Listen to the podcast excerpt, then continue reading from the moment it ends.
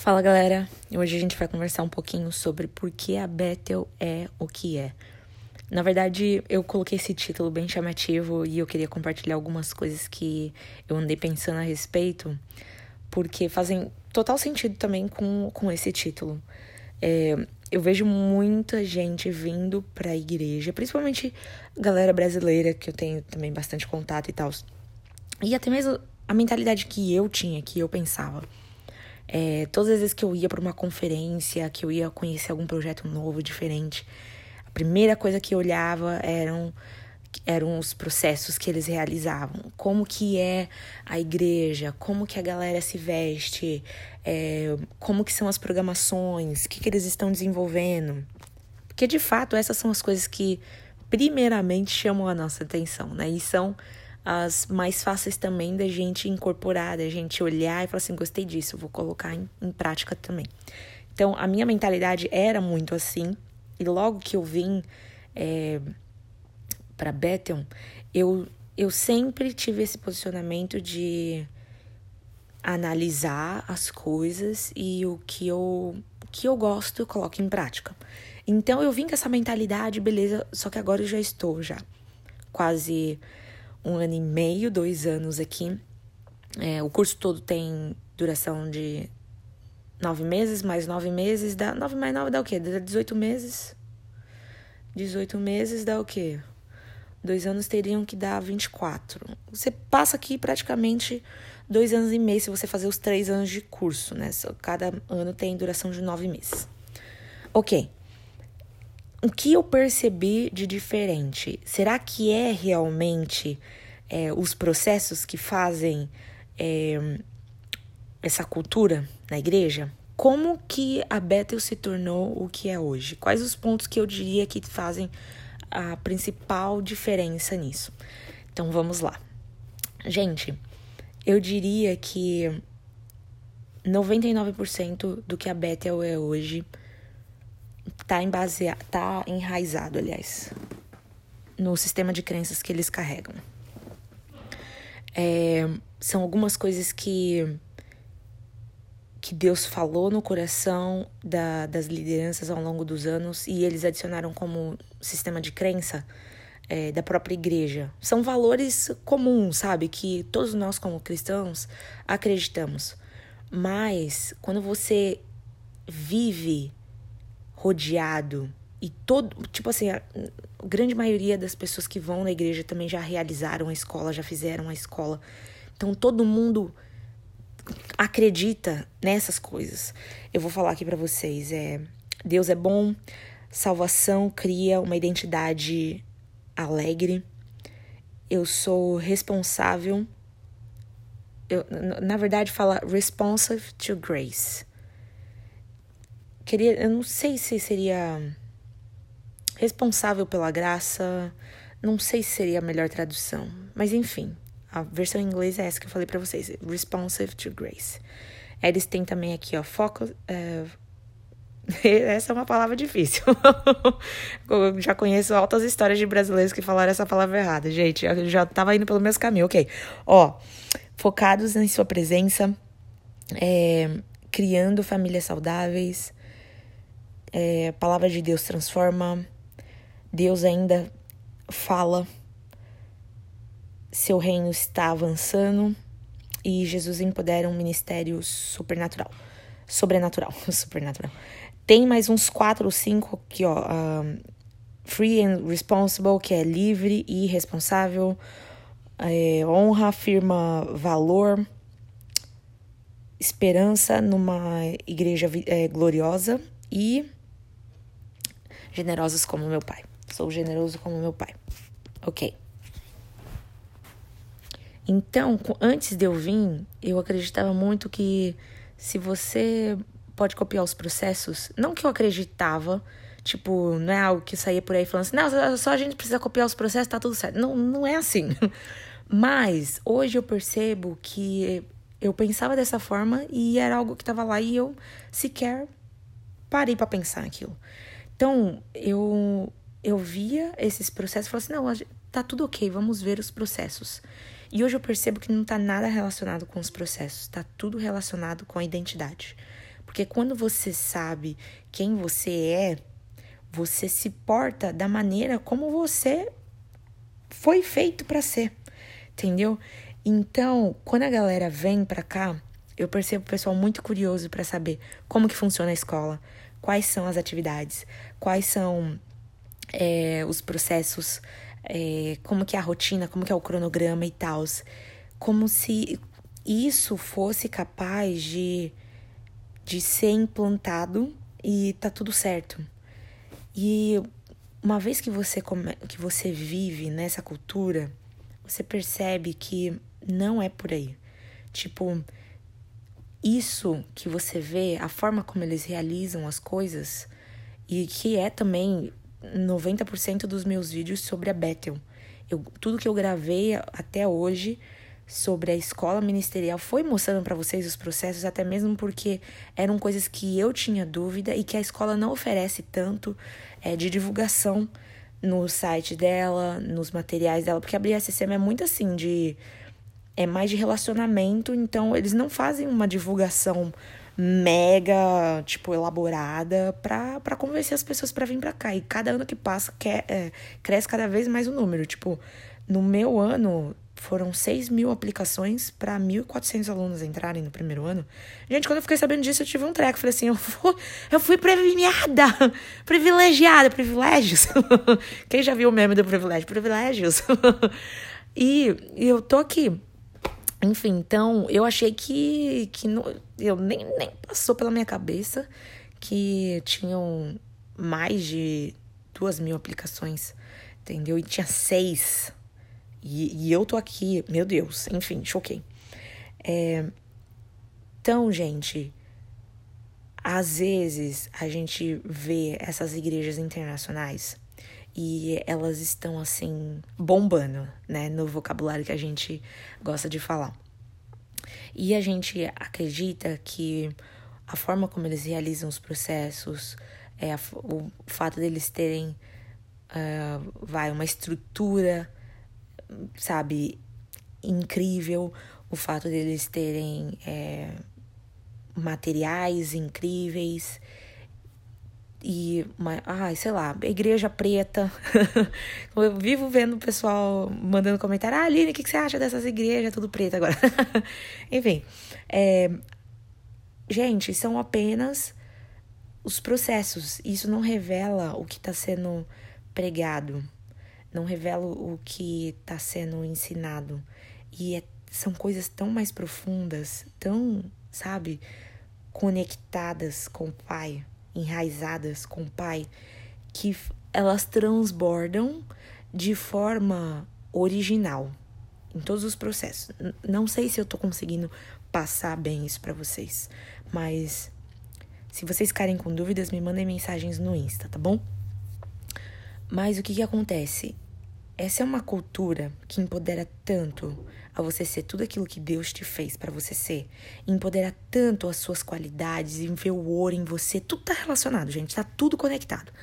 Desde o profético, é abrindo os olhos das pessoas para aquilo que Deus está querendo fazer na vida das pessoas e mostrando também o que cada um carrega de tesouro é, na vida delas começa com o profético, aí já vem essa cultura da escola, onde todo mundo tem o mesmo conhecimento, então é fácil de você receber palavras proféticas, de você ver o ouro na vida das pessoas, de você receber conhecimento porque você tá nessa cultura onde tá todo mundo aprendendo as mesmas coisas e às vezes você vai ter um sonho, você não vai saber o significado, você conversa com o outro, aí você vai numa festinha de aniversário, em vez de cantar parabéns, o povo canta parabéns, mas faz um túnel do fogo na entrada para já liberar o Espírito Santo no ambiente, sabe? Umas coisas assim. Então, essa cultura preza muito. O primeiro ano é só sobre identidade. E tem diversas coisas que que o brasileiro ainda faz fora de uma identidade no pai. E eu achava que eu sabia tudo de identidade. Tipo assim, se falassem para mim, o seu primeiro ano da BSSM vai ser sobre identidade. Eu ia falar assim, mas gente, eu tô indo lá fazer o quê? Eu ia achar realmente que era pelos processos. Não, eu tô ali para aprender é umas coisinhas extra, sabe? Porque de identidade eu já, já sei. E eu, gente, me enganei pesado porque o tanto de identidade que Deus liberou na minha vida no primeiro ano da BSSM, eu, eu poderia escrever um livro. E é exatamente isso que, que estou fazendo. O livro vai sair, gente, em nome de Jesus. Já finalizei o livro, estou no processo agora de corrigir o português, é, de fazer a edição e tal, e é um processo demorado. Ok. Então, eu diria para vocês que a gente ainda tem muita performance, é, tem muita comparação, tem, tem tantos pontos, tem muita religiosidade. E, e às vezes a gente comenta, inclusive, sobre esses pontos dentro das nossas igrejas, porque nós sabemos, mas a gente compartilha de um, de um posicionamento, tipo, eu diria que tem mais sobre o assunto, sabe? A gente compartilha, mas talvez a gente não esteja compartilhando mais porque ainda não foi revelado, porque a gente ainda não teve uma revelação daquilo, entendeu? E eu acredito que Deus, ele tá trazendo isso à tona na nossa nação e vai trazer à tona a identidade de filho. Nós temos vários níveis de, de identidade de relacionamento com o pai. Esse é um tema que eu vou, inclusive, abordar no meu livro. E então a gente sabe muito como servir, como ser servos, mas a gente não sabe como ser filho. E eu acredito que isso é o que faz a Bethel ser o que é. Eles trabalham pesado na revelação de quem o Pai diz que nós somos.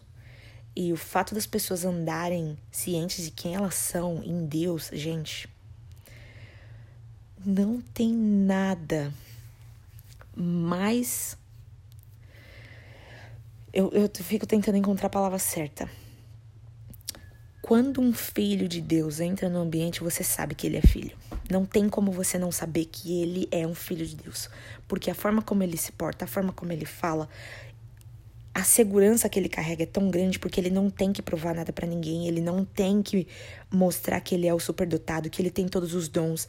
Ele a forma como a pessoa se porta, a forma como ela honra os demais é é diferente.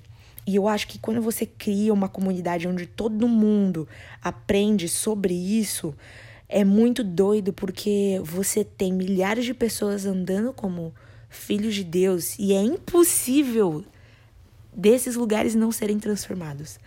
Então, quando você entra na igreja e você vê é, um, um recado bonito, ou quando você vê um café bacana, sabe? Tem um café, uma área de café bacana ou quando você vê um material da escola muito bem produzido, quando você entra na livraria e você vê os livros dos, dos pastores da casa, ou quando você vê, sabe, eu tô falando as coisas que eu sei que são as primeiras coisas que a galera vai olhar quando vier para Beto. Então, quando a gente olha para essas coisas, a gente pensa, uou, wow, é só fazer um projeto bonito, quando na verdade aquelas pessoas que produziram aquelas coisas é porque elas foram empoderadas a ser tudo que elas nasceram para ser. Então, quando a pessoa vai fazer um design, ela vai fazer o melhor porque ela sabe que o design dela carrega a identidade dela. E ela poderia estar tá fazendo outras coisas, e ela poderia até ter performance para querer ser um bom pastor. Tipo, ah, não, eu acho que eu vou ser um pastor, eu acho que eu vou fazer isso. Quando na verdade ela foi chamada pro design, sabe?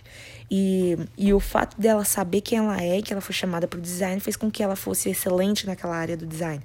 Ou então, é, enfim, eu tô dando exemplos assim que eu, que eu tô jogando, mas quando você entra numa comunidade assim, você vê as pessoas que foram empoderadas nas áreas delas. Então, quando vem alguém divulgar um aplicativo novo, o aplicativo é de testemunho, sabe? Tipo assim, onde você tem a oportunidade de compartilhar seu testemunho, porque a, a pessoa estava nesse ambiente, ela é um desenvolvedor de aplicativos e ela foi fazer um aplicativo e ela fez o aplicativo para você compartilhar testemunho. O aplicativo é incrível.